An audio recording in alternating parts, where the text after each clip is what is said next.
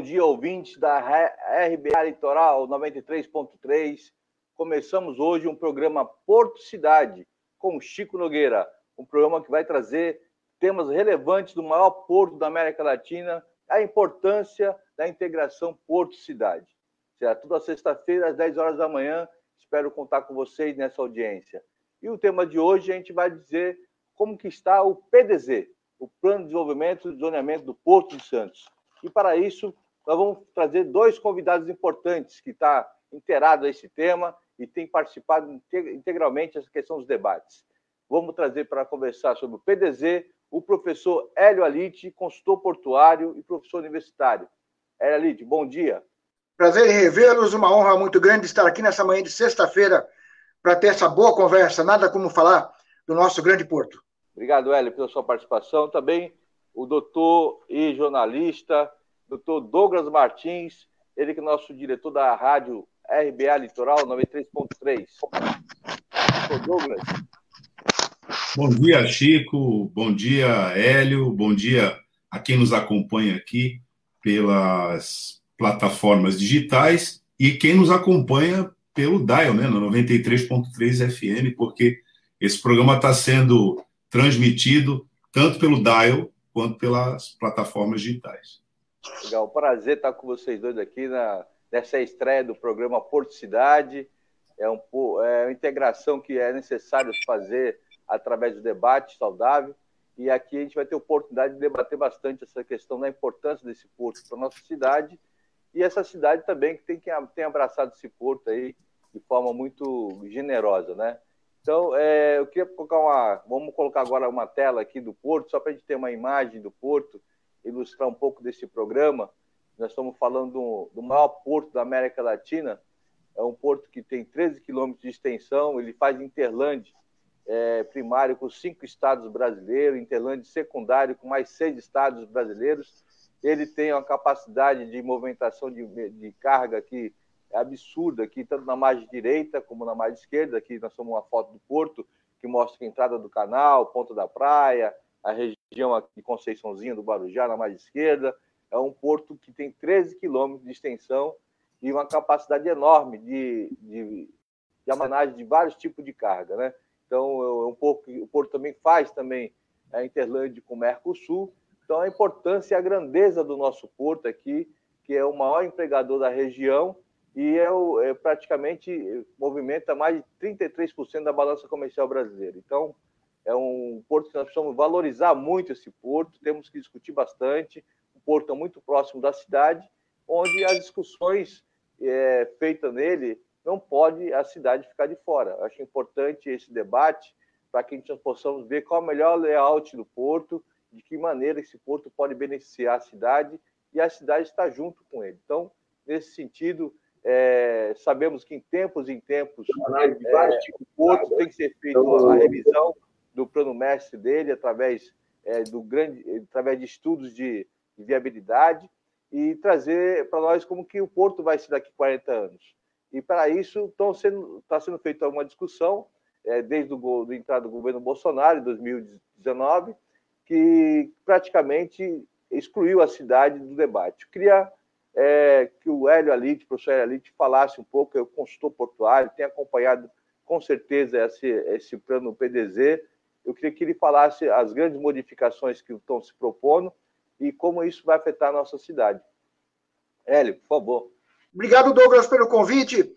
E queria lembrar que, historicamente, a última vez que nós tivemos uma grande, um grande movimento de privatização na nossa região, infelizmente não teve um final feliz eu estou me referindo à história da Cozipa para Uzi Minas. Mas nós vamos falar de Porto. É só para a gente lembrar que na história nós já tivemos alguma coisa que impactou muito mais negativamente na oferta de empregos e de oportunidades, que não foi só o Porto. Mas o Porto hoje está na Berlinda.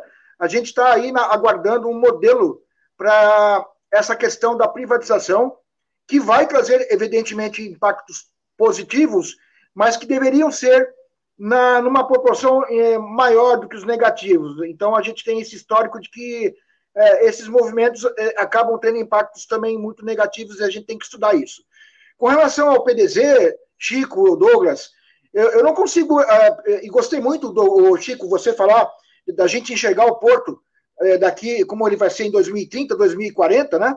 Essa lição de casa a gente não aprendeu com os portos europeus, com os portos asiáticos. É possível você baixar aí Rotterdam 2030, Rotterdam 2040, Antuérpia 2030, Hamburgo 2030, eles têm claramente definidos para onde eles vão. E a gente está sempre discutindo, né? eu me lembro do Porto 2000, a gente discutindo na década de 90, e projetos mirabolantes que foram, foram colocados, uh, audiências, seminários, enfim. Aqui a, a, banda toca diferente. A minha preocupação é a seguinte: é ótimo a gente discutir um PDZ, mas é, é, é, nós já estamos há algumas três décadas, como por exemplo a área do 1 até o 11 complet, completamente degradada. São ali 5 quilômetros, 6 quilômetros de cais absolutamente tombados, não do, do, ponto de vista do patrimônio histórico, mas tombado mesmo de estar derrubado, não é? Nós temos outras áreas do, do porto que estão ociosas. Nós tivemos aí uh, uma grande, vamos dizer assim, um grande evento negativo que foi a quebra do terminal da Libra na região do 35.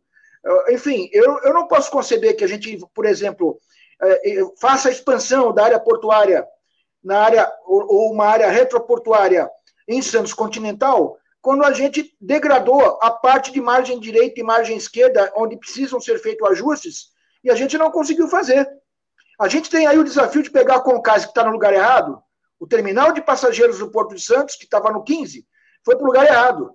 E está lá já há uma década, duas décadas, quando na verdade ele deveria estar aqui duas décadas já.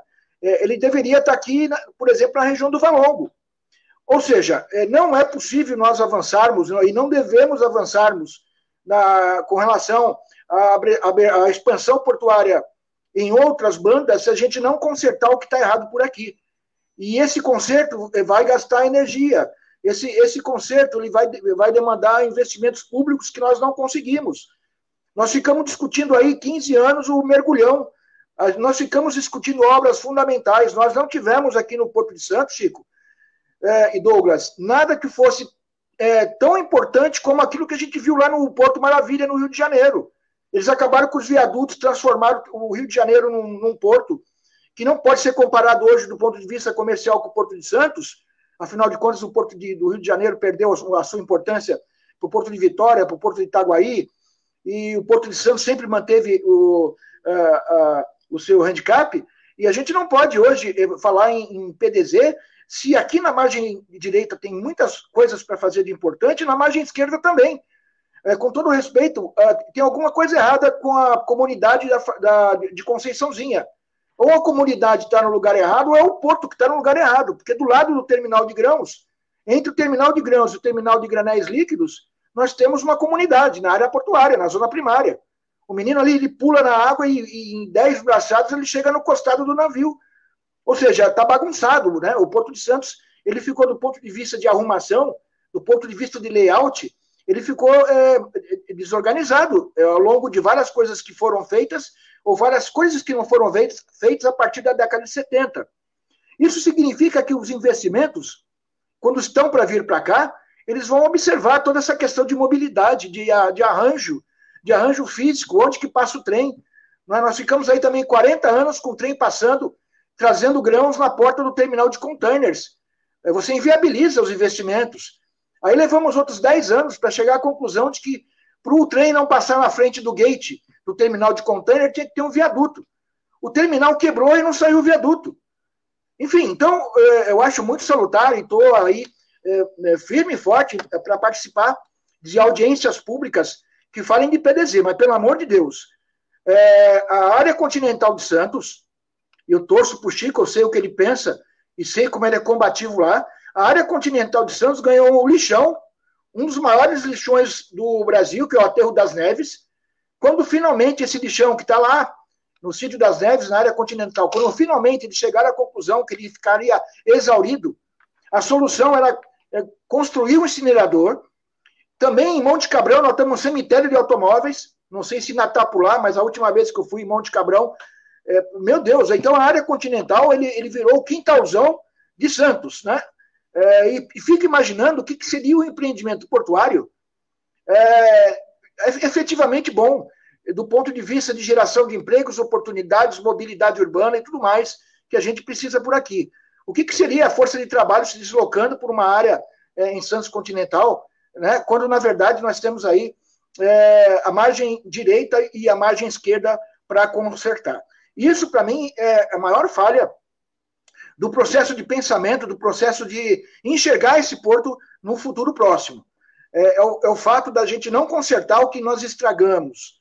Não é? é, é muito duro a gente ter que explicar para o pessoal de fora. Outro dia eu estava, Chico Douglas, eu estava com o pessoal de Rotterdam, que veio fazer uma, uma missão comercial aqui, a questão de um pouquinho antes aí do, do, de fechar lá os voos, e eles já tinham vindo aqui há 10 anos atrás e falou, mas o que acontece com o armazém 1 até o, o armazém 11? Tava, é, já estava destruído com a gente vier, está cada vez pior, vocês falam que isso aí é patrimônio histórico, é assim que vocês tratam o patrimônio histórico? Não, ali, ali era para ser porto. Ali podia ser terminal de passageiros, ali pode ser terminal de cabotagem, a gente podia expandir as nossas hidrovias, mas nada disso saiu do papel, tudo isso ficou no, no, na conversa. Enquanto isso, vão se reduzindo as opções de trabalho. É, não tem como a gente falar para o trabalhador portuário. É, já é difícil explicar para o trabalhador portuário, Chico. Eu sei que você comunga disso comigo, Douglas também. Já é difícil explicar para o trabalhador portuário que está dentro do maior terminal é, internacional é, marítimo do país.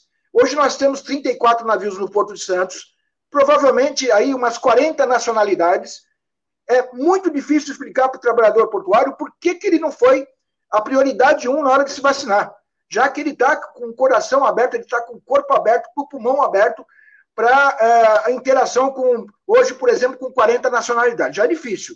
Agora, dizer para ele qual que é o futuro do ponto de vista de trabalho, nós, nós não podemos mais enganar ninguém. Ali onde tem um navio encostado, vai ser o pior lugar do mundo para você arrumar emprego nos próximos anos.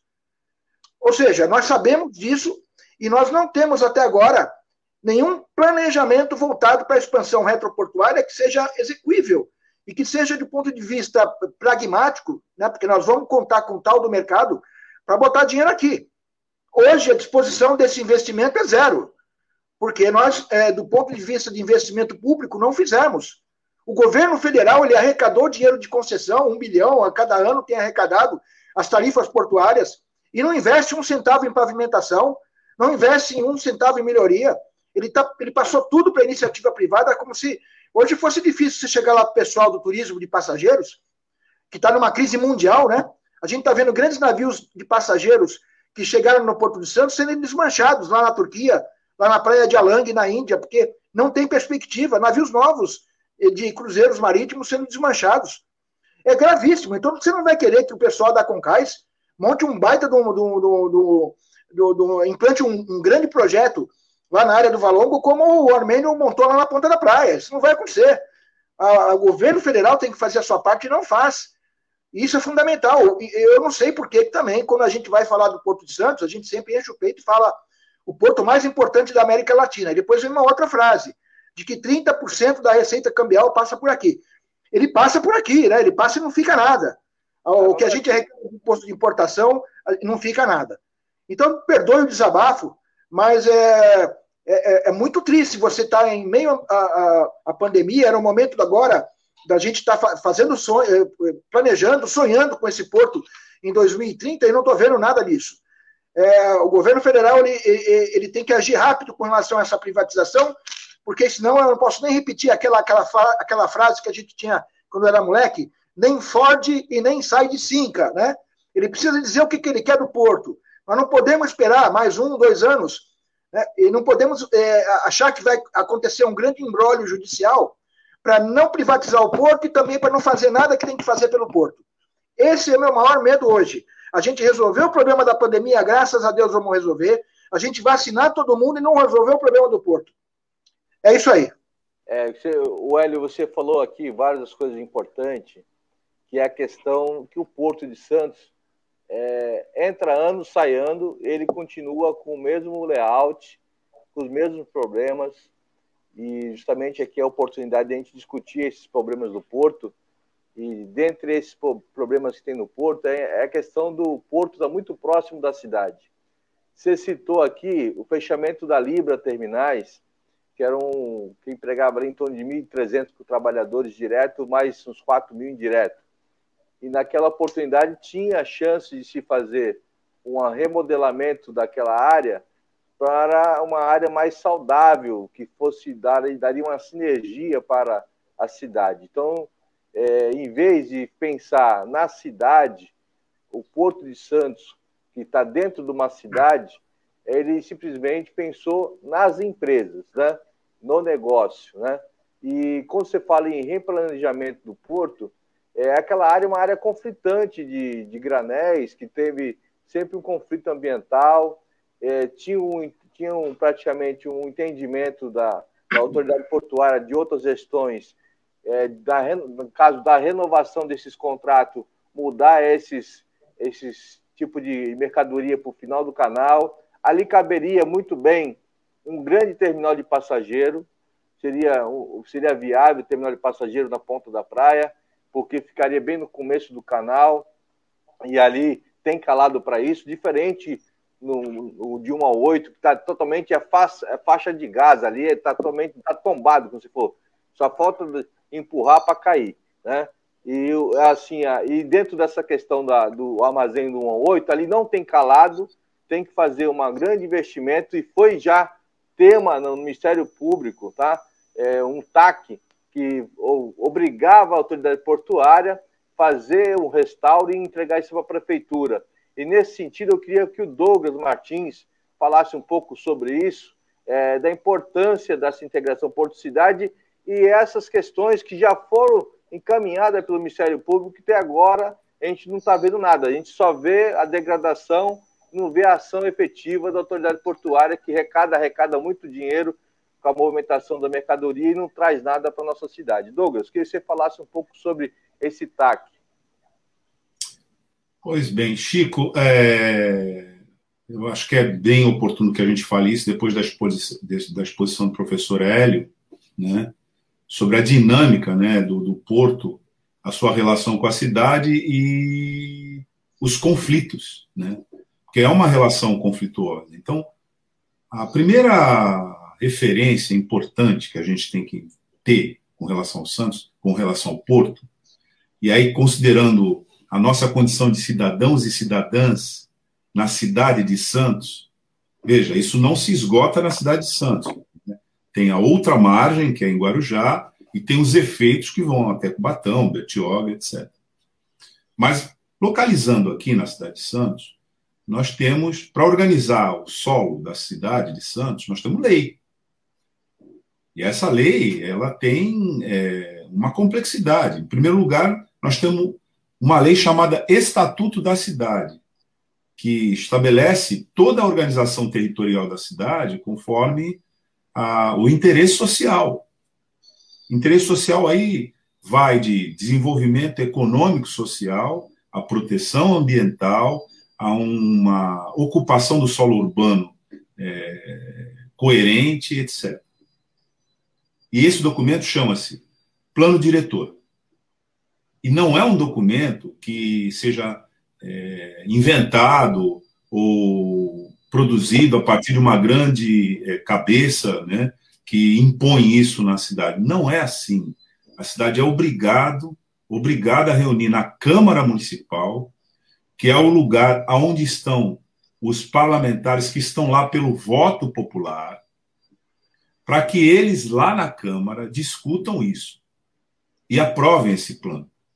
Como é que vai ser a distribuição da ocupação do solo da cidade? Porque isso afeta todo mundo. Como é que vai ser as vias? Como é que vai ser a classificação das zonas? Como é que vai ser o controle da poluição ambiental, sonora? Como é que vai ser o impacto de vizinhança? Tudo isso é discutido né, dentro desse documento, que, aliás, é revisto todo ano na Câmara. E isso tudo, juridicamente, dá a dimensão concreta do direito de cidadania. Então, a forma de discutir isso é em audiência pública, com contraditório, tudo registrado, porque pode haver uma proposta, inclusive do Poder Executivo, que seja muito boa para o Poder Executivo, mas que seja péssima para a cidade. E ali é feito esse controle. Está dentro do escopo da atuação fiscalizatória que a Câmara tem com relação ao Poder Executivo, inclusive. Por que, que eu estou dizendo isso? Porque uma parte importante da cidade é margeada pelo porto, que vai desde o centro da cidade até a entrada do canal na ponta da praia. O fato de você ter um muro que diga dali para dentro é área federal, é o porto, né? área federal, por enquanto, né? Nós vamos discutir isso daqui a pouco, né? É o porto e ali a cidade não entra. Isso não é assim, porque no plano diretor da cidade, mas no estatuto da cidade, em todo o regramento que disciplina uma intervenção desse porte no solo urbano, há o princípio da compatibilização entre aquelas atividades e a vida da cidade. E é uma compatibilização é, harmônica, sinérgica, que tem que é, levar em consideração o bem de todo mundo. O que está acontecendo hoje? O que está acontecendo hoje é que a cidade não participa dos destinos que o Porto de Santos está adotando para ele mesmo, a despeito da cidade. E aí tem um problema jurídico, e aqui eu estou falando como é, jurista, né, é, relevante aqui, que é a supressão por uma empresa da autonomia conferida a um ente federativo, porque a cidade é um ente federativo com o mesmo status da União. Município, Estado e, União. Tem é, autonomia política. Nós estamos aqui falando com é, vereador da cidade, eleito. Tem autonomia política. Tem autonomia financeira, porque ela arrecada né, e toca o seu orçamento para fazer. E tem autonomia é, administrativa. Ela tem que conduzir né, autonomamente isso. Está na Constituição, isso é garantido pela Constituição. Quando um ente intervém no outro, isso viola uma coisa chamada pacto federativo. É uma violação constitucional gravíssima. Você tem ideia?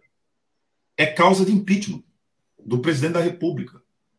E é causa da interdição, eventualmente, de um governador de estado e até de um próprio prefeito. Então, se isso está sendo feito assim, sem discutir, nós temos hoje, já em condições permanentes, uma violação grave e continuada do Pacto Federativo. E aí tem a ver com a portaria que você é, pede para explicar aqui. O que, que isso tem a ver com a portaria? É que o regramento anterior, a portaria número 3 da antiga Secretaria de Portos, cumpria o Estatuto da Cidade e a Constituição, evidentemente, ela não poderia ser manejada contra a Constituição, e dizia: as alterações no porto têm que ser compatibilizadas com o regramento urbano da cidade onde o porto está localizado. Tinha toda uma estrutura para fazer isso. A autoridade portuária tinha que encaminhar isso em discussão com a comunidade. Se a gente voltar ali para o final da primeira década né, desse é, século aqui, ali para 2010, e até um pouquinho depois, a gente tem um envolvimento muito grande, inclusive da comunidade científica local, das universidades, debatendo o que seria um plano de desenvolvimento e zoneamento adequado para a cidade de Santos, com realocação, inclusive da, dos terminais de carga que ofereceriam é, risco de agravamento das condições ambientais, não poderiam ficar na entrada do canal, do, do lado de adensamento urbano elevado, tinham que ser posicionados em outros lugares. Não vou entrar no mérito disso, mas só para a gente entender que já houve um encaminhamento compatível com o Pacto Federativo. Essa portaria número 3, foi substituída pela portaria 61, agora já do Ministério da Infraestrutura, que diz no seu anexo, ela tem vários artigos e tem um anexo. Lá no anexo, ela diz: a, basicamente, eu vou traduzir o que ela diz. A cidade tem que se adaptar às modificações do porto. Quando ela trata né, das suas prioridades é, estratégicas, apenas levando em consideração a empresa. Não, não vamos esquecer que o porto é uma empresa. Então você tem esse fenômeno de que uma empresa está mandando na cidade, do ponto de vista jurídico. Isso é um problema jurídico gravíssimo. Gravíssimo. Veja, eu não estou nem entrando, porque acho que é, aqui nós estamos é, tratando de, das várias dimensões, e já foi tratado aqui antes da relevância do porto e, e, e, e da importância dele. Mas, do ponto de vista jurídico, é gravíssimo. Tão grave que levou, e aqui eu comunico a, a, a nossa audiência, o, o vereador Chico Nogueira, esse que está aqui né, conduzindo esse programa, mas aí na condição de cidadão, não foi na condição de vereador. Porque na condição de vereador, o Chico chamou, a gente testemunhou várias audiências públicas que tinham que contar com a presença da autoridade portuária, que simplesmente não compareceu. Agora, não é assim. Se, por exemplo, tem uma CPI no Congresso e você é chamado e não vai, sai uma ordem de prisão, porque aquilo é poder de polícia no parlamento. Numa audiência pública, você não pode simplesmente dizer, não vou, vai aí que eu não vou. Não é assim, não. Ali está sendo é, exercido um poder jurisdicionalmente amparado né, por uma autoridade do município, que é o parlamentar, ou os parlamentares, em diálogo com o povo. Então, você não pode dizer, não vou aí não. Mas foi isso que aconteceu. Chico fez várias convocatórias e ele recebeu um não vou aí não. Se você quiser, você que vem aqui. Foi bem isso que aconteceu. Eu acompanhei como advogado esse processo. Bom, qual foi a conclusão? O PDZ está andando sem ouvir a cidade. É essa a conclusão. Ele ter participado de diálogo com agentes administrativos, com o Poder Executivo, não resolve essa questão que eu estou colocando. Porque ele não está conversando com a cidade. Isso passa pelo Poder é, Legislativo, sim. O que aconteceu? Ele entrou com essa proposta, que o, o, o cidadão, perdão, o cidadão Francisco Nogueira, depois que o vereador Francisco Nogueira tomou, como a gente dizia quando a gente ia no baile, né? Tomou várias tábuas, né? Ficou dançando sozinho. Ele entrou com ação. Ação popular. Sabe, para você entrar com ação popular, basta você ser eleitor. Porque a ação popular está vinculada aos direitos políticos de cada um de nós, em nome da sociedade toda, controlar os atos administrativos ímprobos. E aqui eu quero informar por que, que ele entrou com essa ação. Porque, além do PDZ não é, ouvir a cidade, violar o Pacto Federativo e todas essas questões, não tomar conhecimento do plano diretor do município, o PDZ coloca em risco, do jeito que ele está hoje, a própria saúde e integridade dos habitantes daqui, da maneira como ele está, sem nenhuma garantia. E fazer isso sem observar todas essas normas configura, é claro, violação administrativa de, no, no, no, ato né, em que isso está sendo feito, é, violação administrativa. Conclusão. Eu quero até apresentar aqui um, os pedidos que essa ação popular apresentou. O primeiro é a suspensão e adiamento dos atos tendentes à implementação do PDZ enquanto não se der cumprimento ao pleno e adequado é, procedimento de ampla transparência a todas as contribuições recebidas da comunidade portuária e ao respectivo tratamento. Isso, por exemplo, que o professor Hélio disse aqui. Todas essas opiniões que ele falou simplesmente não estão sendo ouvidas. É, alterações necessárias para que a relação porto-cidade seja considerada estratégica e tratada desde o início do planejamento dos complexos portuários, com efetiva compatibilização do planejamento portuário com os planos de desenvolvimento urbano do município, assim como crie mecanismos institucionais que permitam e facilitem a efetiva participação dos municípios no processo de elaboração dos planos. Então, o que que, o que, que fez né, o cidadão Francisco Nogueira? Falou, gente, vamos cumprir a lei antes de fazer isso. Não vamos fazer isso contra a lei. Na justiça, a resposta foi: ah, ele está fazendo isso porque ele é um trabalhador portuário. Foi essa a resposta. Vamos vendo assim o nível de absurdo que é isso. A autoridade portuária compareceu à justiça para desqualificar um cidadão que está perguntando uma questão de interesse público. O que, que tem a ver uma coisa com a outra? Mas foi assim. Aí, o ouvinte aqui, quem nos acompanha, pode perguntar: mas peraí, tudo bem. Pode ser sim que ele esteja motivado por isso, etc. Já seria um absurdo. Mas aí vem o Ministério Público do Estado de São Paulo e fala: sabe o quê? Agora nós estamos falando da Promotoria de Justiça do Estado de São Paulo. A mesma coisa que o Chico falou. Instaurou uma portaria preparatória de um inquérito civil público, pode virar uma ação civil pública, vai vendo o tamanho do prejuízo em que nós estamos entrando.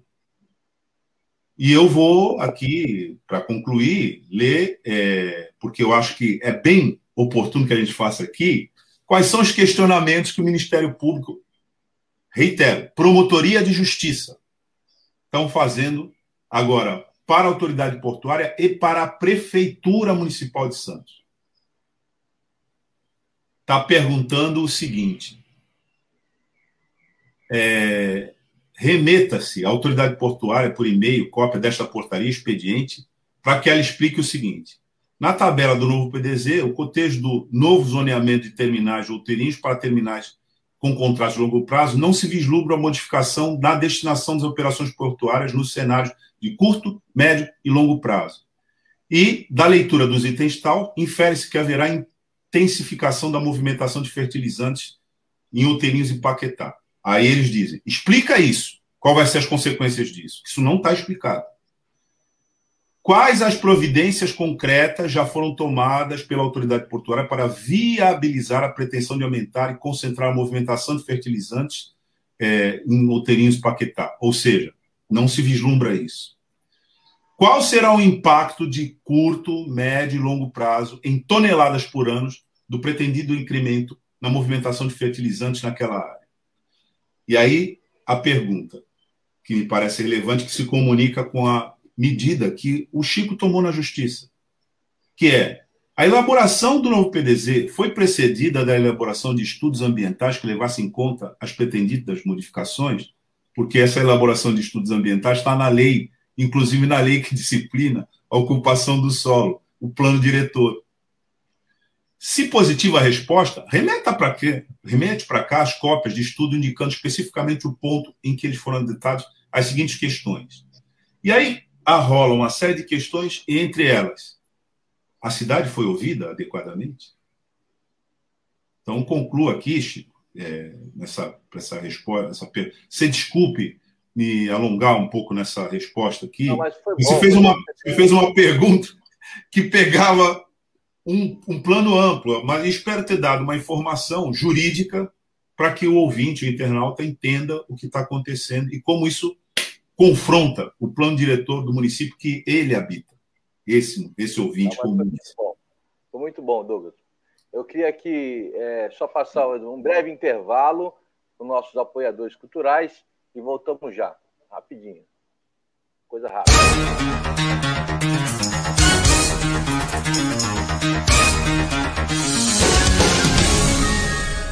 O novo Centro Médico Unimed Santos está pronto. Excelência em cada detalhe com atendimento e estrutura que você merece. Pronto atendimento 24 horas. Moderno e completo centro de diagnóstico por imagem. Exames laboratoriais, centro cirúrgico e hospital dia. Medicina física e reabilitação e muito mais. O que existe de mais avançado está aqui. Unimed Santos. Cuidar de você. Esse é o plano. Educação, saúde e meio ambiente. São esses os núcleos de atuação da Fundação Sataporte, de responsabilidade social e integração Porto Cidade. Com os projetos sociais, tiramos as crianças da rua, ocupando tempo livre com esporte.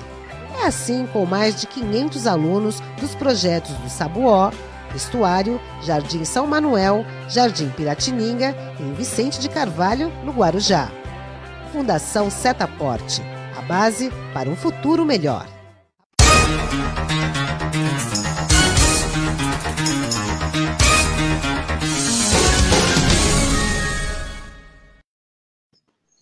Estamos de volta aqui, programa Porto Cidade com Chico Nogueira. Voltamos aqui o debate, chamando nossos convidados. É, o Douglas estava falando da importância da cidade ser ouvida na questão, é, a questão do plano diretor da cidade, a importância de qualquer tipo de modificação do porto, ele tem que ser discutido amplamente, não que somos contra, somos a favor do desenvolvimento econômico, mas o desenvolvimento econômico precede também de estudos de impactos ambientais e impactos sociais.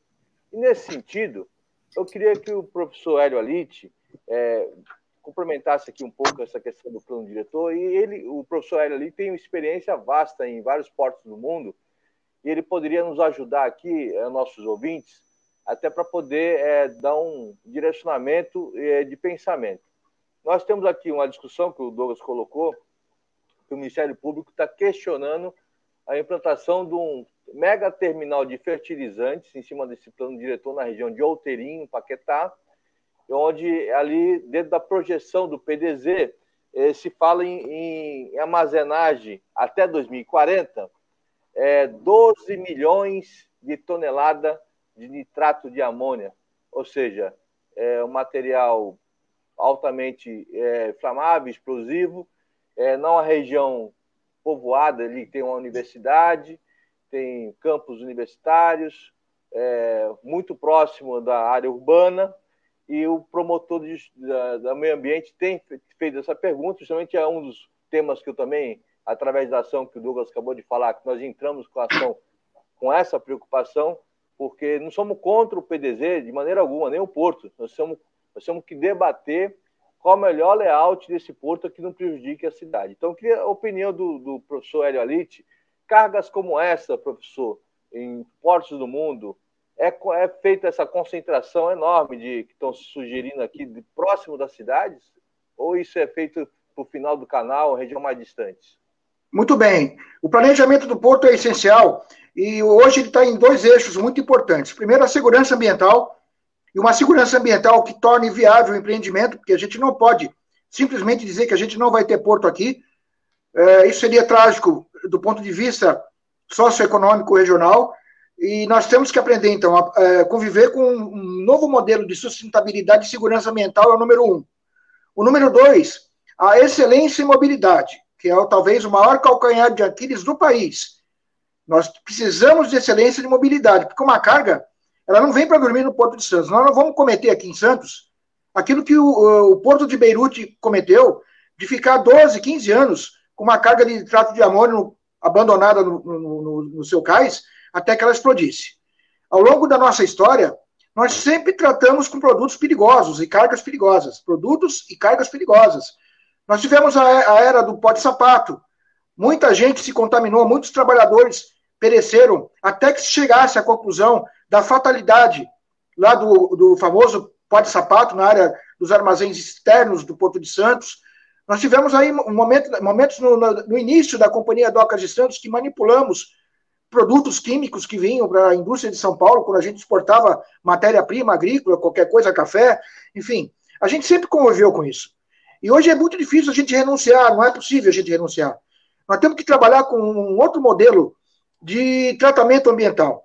É, alguns terminais já implantaram, nós tivemos um caso aqui de Santos, um terminal de containers, que inaugurado em 2013, que para iniciar operações teve que remover o famoso lixão da Lamoa, o famoso lixão da Lamoa de sedimentos do Porto de Santos. Ali tinha até trator enterrado, né?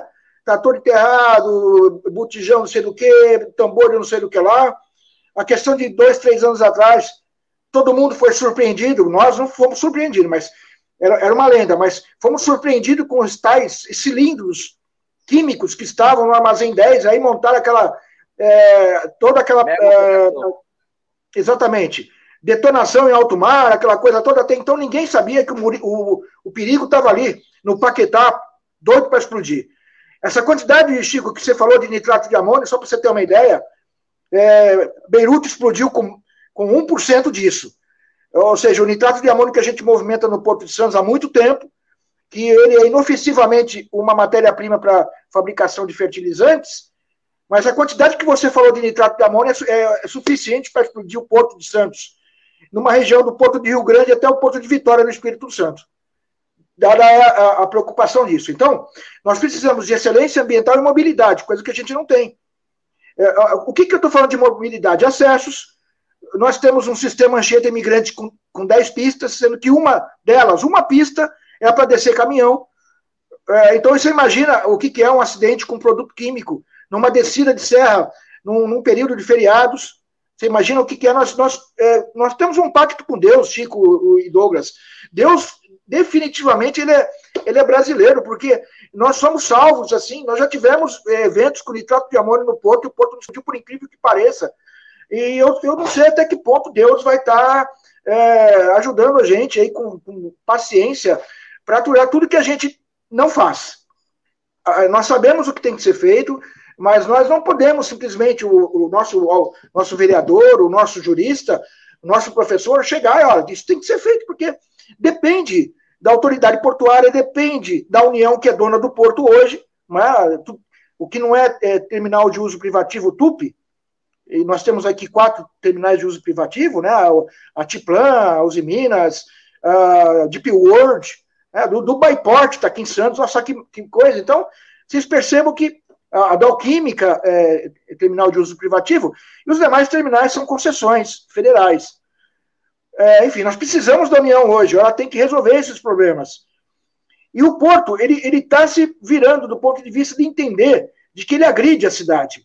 Uh, nós temos várias questões que são tratadas numa agenda ambiental eh, sempre conflitiva. A dragagem, é, questão da poluição da, das águas estuarinas, a emissão de efluentes dos terminais de grãos, tem um terminal de grão que é excelência é, na ponta da praia em, em resolver a questão de suspensões.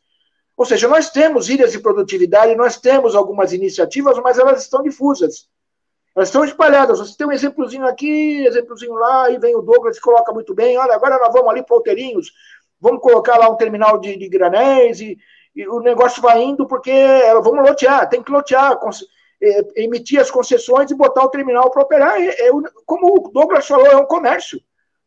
É um comércio. Você não vai fechar esse comércio, ou você tem que se preocupar muito com ele e, ao mesmo tempo, produzir situações, e aí entra a relação cidade-porto, você produzir situações que o porto volte a ser hoje, como foi a Companhia Docas de Santos, quando pegou essa cidade diante de uma pandemia, é, não se esqueçam que tinha 25, 30 mil habitantes, um quarto dessa população morreu vítima de tuberculose, malária, é, malária, perdão, febre amarela, nós construímos, inauguramos em 1896, se não me falha a memória, o cemitério do Saboó, para enterrar um quarto da população de Santos. A maioria trabalhadores portuários, porque o Porto de Santos, a cidade de Santos, a ilha de São Vicente, não tinha saneamento. O, o número um, o número dois, os burros, as pessoas, né? eu estou falando xixi, cocô, perdoe essa hora, enfim, mas era tudo nas, na, nas ruas. E a cidade adoeceu. Um quarto da população. Chico Douglas, se fosse hoje, tem, Santos tem 430 mil é, habitantes. Se um quarto da população hoje passasse por um, uma crise de saneamento, como nós estamos passando, mas aquela que foi lá no século XIX, significava que a gente tinha 107 mil mortos hoje.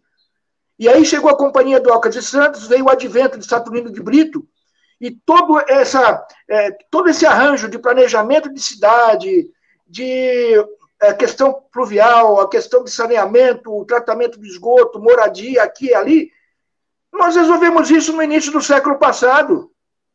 E por que, que agora nós estamos no século XXI e estamos voltando ao século passado? Nós estamos vivendo a mesma coisa, estamos vivendo a época que nós tivemos que construir o cemitério do Saboal para enterrar gente. E quando a gente terminou o cemitério do Saboal, não, vou ter que expandir que está morrendo mais. E quando a gente colocou o cemitério do, do lá perto do morro, não, vamos planejar a areia, a areia branca. Eu não quero mais viver esse tempo, mas por incrível que pareça, a gente vive, volta na história e, e fica apavorado, o que está se repetindo. E nós não queremos isso. Então, hoje nós temos, no século XXI, a competência suficiente para a gente poder sinalizar. E eu vou dizer mais, Chico, eu vou dizer é, para você, Douglas, e todos que estão nos ouvindo, o nosso grande erro foi chamar para essa, essa terra a opinião de pessoas que não conhecem o trabalho e não conhecem é, a importância dessa atividade nessa terra. O tempo todo, a administração portuária ela foi dirigida por gente que não conhece de cidade de portuária e não conhece de porto. Veio os maiores fariseus, os, os, os piores é, técnicos para comandar a atividade de expansão portuária. Não vou nem citar nomes. Não vou nem citar nomes, mas indicados aí que tudo bem, o camarada estava trabalhando lá como diretor da Caixa Econômica e, e baixou aqui no Porto, mas não era possível você comandar uma autoridade portuária do maior porto da América Latina, Latina não entendendo nada de porto. Ah, tudo bem. Veio um médico aí ser presidente da, da autoridade portuária, da, da Codesp, veio um, um, camarada que nem engenheiro é, que não, nunca trabalhou no porto. Tudo bem, mas monta uma equipe tivesse uma equipe de técnicos, amparado uma equipe de técnicos. Nós ficamos 30 anos sem ter isso. Nós, ficamos 30 anos com o seu Temer e outros mais que também não vou falar, tá certo? Mas botando gente que não sabe nada de Porto e não sabia para onde ia. Ele chegava aqui, ó, nós temos que construir uma ligação Santos e Guarujá. A, a Codesp tem dinheiro para construir o tal túnel. Ah, não, não, mas ó, daqui a pouco eu estou saindo daqui, eu vou lá para o pro Pará. Passa isso para o outro. E nós, nós fomos passando tudo isso para o outro. Nós fomos passando tudo isso para o outro. Aí foi acabando. É, o, nós, nós, nós, temos 15 quilômetros de cais, é fake. Nós não temos mais 15 quilômetros de caixa produtivo. Nós perdemos, basicamente, nós perdemos é, 8 quilômetros de cais com os adventos que eu, que eu falei para vocês no início, no, no, início da nossa fala. Com a inoperância da Libra, com a doação de, um, de uma área portuária produtiva para você colocar a sede da Marinha, nada contra, tá certo? Era, é, a sede da Marinha podia ficar lá, mas está na área de operações, e especialmente do 1 ao 9, a área de completo abandono. A gente vai somar o que aconteceu na área do Saboó, também com a desativação parcial da Deikmar e da Rodrimar e da, da Ecoporto. Então, tu vai somando tudo isso e tu percebe que hoje está sobrando cais. Se está sobrando cais, é, alguma coisa está errada, porque tem 70 navios na barra para atracar. Hoje tem. Entra aí no Marine Traffic, você vai ver que o radar está dando 70 navios na fila para atracar, para pegar grão, para descarregar não sei o quê, para carregar não sei o que lá, está tudo lá. Então está faltando gás. Então é básico assim, nós temos que, é, aqui de Santos, nós temos que montar essa agenda e temos que fazer esse planejamento Santos 2030. Você colocou muito bem, Chico, no começo, Santos 2040, por que não? Mas de, de maneira pragmática, de maneira técnica. Essa é a voz de Santos. Porque hoje, é, e o Douglas colocou muito bem aí, questão dos, dos granéis, vocês sabem, mas o granel hoje é 60% da movimentação do Porto de Santos. 60% é granel. E nós estamos precisando de container, nós estamos precisando de granel, estamos precisando de container. E o que, que o resto do país está fazendo para acabar com essa história que Santos é o maior da América Latina? Ah, o que é da Europa vai sair pelo Norte e Nordeste. Vai lá ver o que está acontecendo em Pecém, vai ver o que está acontecendo em Barcarena, vai ver o que está acontecendo em Vila do Conde, vai ver o que está acontecendo por lá, a ferrovia que foi, constru... foi construída para levar a soja do Mato Grosso para sair lá pelo Maranhão, o Porto de Itaqui, aquele monte de coisa. Gente, só vai recurso para os portos norte e nordeste. Foi, ó, o porto de Sepetiba, que hoje é Itaguaí, saiu assim o dinheiro lá e montou o porto. O porto de Itapuá, em Santa Catarina, também. Santos banca as reformas, o Porto de Santos banca as reformas e banca o investimento de todos os demais portos da nação. Aqui a gente recolhe o tal tradicional de frete de renovação da Marinha Mercante. A gente nem tem mais marinha mercante, mas a gente aqui recolhe esse, essa taxa. Os portos do Nordeste estão isentos. Caramba, o que está acontecendo? É uma somatória de a, a gente perder voz. É, a gente tá, tem sempre dois deputados lá na, na, no Congresso. Quando a bancada paulista não faz nada pelo Porto, a bancada paulista está virada de costas para o Porto. Tem lá, não sei, 150 deputados, não sei de, de São Paulo, estão muito preocupados com, com os negocinhos lá de, de Arara, não sei o que lá, Ribeirão Preto, papapá, papapá, e tem dois. Hoje é a Rosana Vale, né, e o, o nosso, o nosso, uh, esqueci o nome do menino lá de Bozella, é isso? Bozella. É muito pouco. Aí depois vem um que é, não, eu sou aqui de, de Cajati, mas eu estou com vocês no Porto. Que isso? Nós temos dois deputados. A região que é um terço da reserva da, da Receita Cambial do Brasil tem dois deputados. E os deputados de São Paulo não fazem nada pelo Porto. Nós vamos. Ô, Chico, nós temos que viver 100 anos. Eu estou com 50 e poucos, tá? Eu não sou da, da era aí que o, o, o, Douglas me deu um choque agora. Ele falou que quando a gente ia dançar, a gente tomava uma tábua. Cara, eu não sou desse tempo, velho. Eu sou do tempo que eu tomava um fora. Eu levava um fora. Porra, levei um fora. O Douglas se revelou a idade dele, meu Chicão. Então, eu, eu quero que vocês vivam 150 anos para que daqui a, 100, daqui a 100 anos, né, estamos com 50 mais 100, 150 anos, a gente faça um programa para discutir, pô, vocês não acham que tem que ter um aeroporto no Guarujá e um túnel? Não, túnel ponte. Daqui a 100 anos nós vamos estar discutindo isso, meu Deus do céu. Complicado, complicado. Eu morei em Roterdã, eu morei em Antuérpia, a municipalidade tem bala na agulha. O porto rende 18 bilhões de euros para a municipalidade de Roterdã, meu Deus do céu. E o que, que a Prefeitura de Santos tem? Ah, quanto que é o orçamento da Secretaria de Portos, Indústrias e Comércio? 3 milhões de reais por ano. 3 milhões de reais por ano. A Fundação Arquivo e Memória deve ter mais do que isso. Ah, eu não quero que a, a, a Secretaria de Portos, Comércio, Indústria, juntou tudo, tenha o orçamento de uma educação e de uma saúde. 300, 400 milhões. Mas, poxa, o nosso porto não é tão pouco importante, pelo amor de Deus. Verdade. Temos que fazer uma agenda e temos que fazer uma verdadeira revolução 5.0 do porto que nós queremos. Senão, nós vamos virar outro portinho de Cubatão chorando a morte da Cozipa. Falei, gostaram aí do que eu, que eu tomava um fora, né? Eu tomava fora e vocês tomavam tauba. Olha, como advogado, eu vou entrar com recurso. Pessoal, muito, muito boa aqui o bate-papo, já estamos chegando no final. Você, ouvinte da Rádio Brasil Atual, tem vários temas que a gente vai tratar para frente aí no próximo programa. O Hélio colocou aqui a Conceiçãozinha, a questão habitacional, que tem a questão Porto Cidade. Nós vamos discutir a expansão desse porto. Aí fica a pergunta aqui, as considerações finais, rapidinho, numa, numa frase, o Douglas e o Hélio Alite. Que cidade que temos, que porto que queremos? Douglas Martins, para finalizar nosso programa, uma frase. Democracia. Um povo, um porto harmonizado, né, com espírito democrático e não contra a cidade, mas com a cidade, né? Numa frase. Legal. Hélio, cidade que temos e o porto que queremos. Nós precisamos de uma cidade eficiente, de uma, de uma cidade ambiental, de uma cidade sustentável. Isso vale para porto, vale para praia, vale para as águas. Precisamos cuidar melhor do nosso porto e das nossas águas isso tudo vai ter um efeito direto na qualidade de saúde de todos nós. Legal. Eu agradeço muito a participação de vocês dois. Vamos chamar mais vezes aqui na, no Porto Cidade, o Chico Nogueira, e agradeço também aos ouvintes da Rádio Brasil Atual que nos acompanhou até agora. Até o próximo programa. Um forte abraço a todos vocês. Beijo.